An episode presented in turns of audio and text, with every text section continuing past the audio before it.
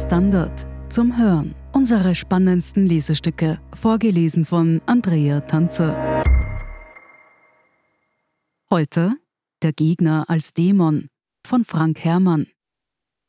Es ist zwölf Jahre her, dass Doug High, damals bei den US-Republikanern für Kommunikation zuständig, eine Kampagne gegen die Demokratin Nancy Pelosi startete.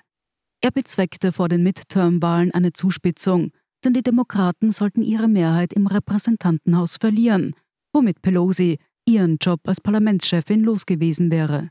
Fire Pelosi lautete Heißparole. Feuert Pelosi. Jemand kam auf die Idee, die Doppelbedeutung von Fire zur geschmacklosen Fotomontage zu machen.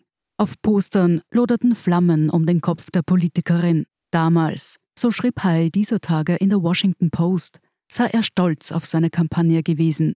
Doch Wochen später das Innehalten.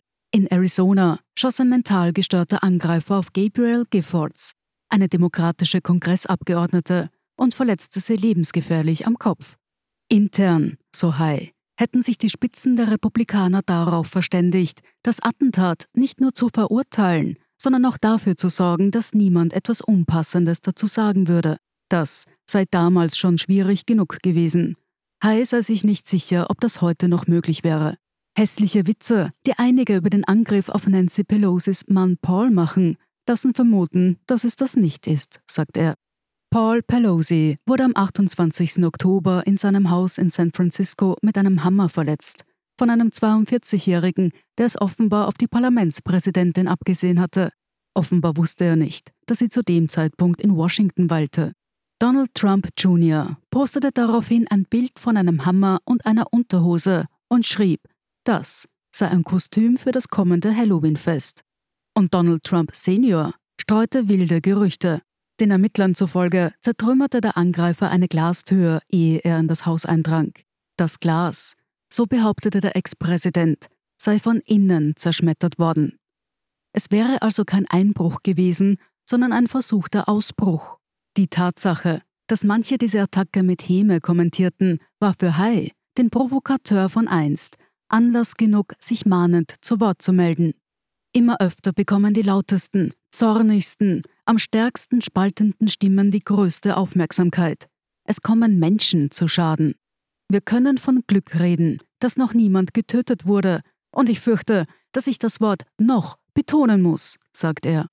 Nun gehörte scharfe Polemik schon immer zur US-Politik, wo man den Diskurs als offenen Schlagabtausch versteht, bei dem am Ende einer das Victory-Zeichen macht, während der andere, bildlich gesprochen, in den Seilen hängt.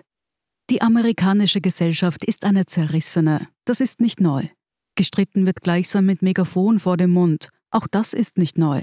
Aber den Kontrahenten nicht nur Kontra zu geben, sondern ihnen auch, und zwar Grundsätzlich unlautere Absichten zu unterstellen, das prägt die Debatte erst, seit Trump die politische Bühne betrat. Barack Obama, der 2008 Präsidentschaftskandidat der Demokraten wurde, weil er die USA als tatsächlich Vereinigte Staaten beschwor, hat es kürzlich in Detroit auf den Punkt gebracht, als er sagt, wenn unsere Rhetorik so gemein wird, wenn wir Leuten nicht nur widersprechen, sondern anfangen, sie zu dämonisieren, wenn wir wilde, verrückte Anschuldigungen gegen sie erheben, dann schafft das ein gefährliches Klima. Wenn gewählte Amtsträger nicht mehr tun, um sich dieser Rhetorik zu verweigern, wenn sie sie im stillen gutheißen oder ihre Anhänger ermuntern, sich mit Waffen und in Kampfanzügen neben Wahllokale zu stellen, können noch mehr Leute zu Schaden kommen. Mit all dem, warnte Obama, verletze man den Grundgedanken Amerikas.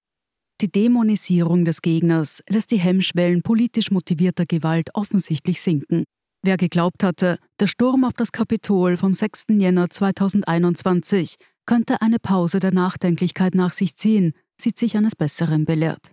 Alexandria Ocasio-Cortez, die linke Abgeordnete aus New York, dokumentiert regelmäßig Morddrohungen, die sie erhält. In Cincinnati wurde ein Büro des FBI attackiert nachdem Bundespolizisten das Anwesen Trumps in Mar-a-Lago nach Geheimdokumenten durchsucht hatten. Im grünen Vorortgürtel Washingtons taucht ein Mann mit einer Pistole vor der Villa von Brett Kavanaugh auf, womöglich mit Tötungsabsichten, weil dieser mit der konservativen Richtermehrheit im Supreme Court das Recht auf Schwangerschaftsabbruch gekippt hatte. Nach einer Umfrage der Quinnipiac University halten rund 70 Prozent der Amerikaner, Republikaner ebenso wie Demokraten, ihre Demokratie inzwischen für derart bedroht, dass sie kollabieren könnte. Dies allerdings aus völlig verschiedenen Gründen. Republikaner glauben, die Demokraten hätten bereits die Wahlen im November 2020 manipuliert. Sie würden dergleichen jederzeit wieder tun, falls man ihnen freie Hand lasse. Und die Demokraten trauen den Republikanern zu, nun erst recht die Manipulation kommender Wahlen vorzubereiten, nachdem sie schon 2020 von einem manipulierten Votum gesprochen hatten, ohne es nur im Ansatz belegen zu können. Das Pew-Institut hat ermittelt, dass 72 Prozent der republikanischen Wählerschaft auf demokratischer Seite unmoralische und unehrliche Menschen sehen, während es 2016 nur 47 Prozent waren. Ähnlich negativ ist das Bild, das sich Demokraten von Republikanern machen. Es kommt der Wahlkampf 2008 in den Sinn, das Duell Barack Obamas mit John McCain. Bei allen Differenzen betonte der Republikaner McCain, verbinde ihn etwas mit dem Demokraten Obama, das über dem Trennenden stehe, dass man eben Amerikaner sei. Als eine Frau bei einem Bürgerforum erklärte, sie traue diesem Obama nicht, der sei doch ein Araber, nahm mir McCain das Mikrofon aus der Hand, um spontan zu widersprechen. Nein, Obama sei ein anständiger Familienmensch, ein Bürger des Landes, mit dem er zufällig gewichtige Meinungsverschiedenheiten habe. Ist das die Welt von gestern? Nur noch nostalgisch verklärte Erinnerung? So dystopisch die aktuellen Zahlen der Meinungsforscher anmuten, klar ist auch, dass es sich um eine Momentaufnahme handelt. In der Krise das Ruder herumwerfen, sich neu erfinden, das sind, oder waren es jedenfalls, uramerikanische Fähigkeiten, wenn auch bisweilen mythisch überzeichnet. Gut möglich, dass die Wählerschaft alle Prognosen über die existenzielle Gefahr für die Demokratie demnächst Lügen straft. Doch schon die Momentaufnahme ist beunruhigend genug. Und wer vor allem die Schuld am Sinken von Hemmschwellen trägt, liegt auf der Hand. Trump, der Populist, der vom Vertiefen der Gräben lebt. Trump, der vergangenen Donnerstag erneut andeutete, dass er sehr wahrscheinlich 2024 noch einmal fürs Weiße Haus kandidieren werde. Indem er Joe Bidens Sieg im November 2020 bis heute als Lüge bezeichnet, weigert sich der nach einer Amtszeit abgewählte, das Fundament der Demokratie zu akzeptieren, nämlich die friedliche Übergabe der Macht. Mehr als die Hälfte der Republikaner, die sich nächste Woche bei den Midterms zur Wahl stellen, teilen Trumps These vom gestohlenen Sieg. Leigh Chapman, sie ist in Pennsylvania State Secretary, was ungefähr dem Amt einer Innenministerin entspricht, macht am Beispiel ihres Bundesstaats deutlich, was die Realitätsverweigerung ganz praktisch an, häufig übersehenen, Folgen nach sich zieht. Sie werde nicht vergessen, wie Wahlhelfer 2020 eingeschüchtert wurden bloß weil sie pflichtbewusst ihren Job machten und noch Tage nach dem Votum Briefwahlstimmen auszählten, erzählte sie neulich bei einer Diskussionsrunde des Think Tanks Center for American Progress.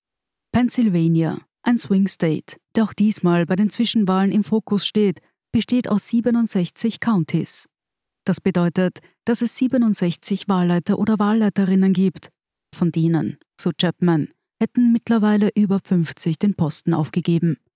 Einige aus Altersgründen, andere aber reagierten auf Drohungen, die in manchen Fällen auch gegen ihre Familien gerichtet waren. Sie hörten Der Gegner als Dämon von Frank Herrmann. Ich bin Andrea Tanzer, das ist der Standard zum Hören. Um keine Folge zu verpassen, abonnieren Sie uns bei Apple Podcasts oder Spotify. Wenn Ihnen unsere Lesestücke gefallen, freuen wir uns über eine 5-Sterne-Bewertung bis zum nächsten Mal.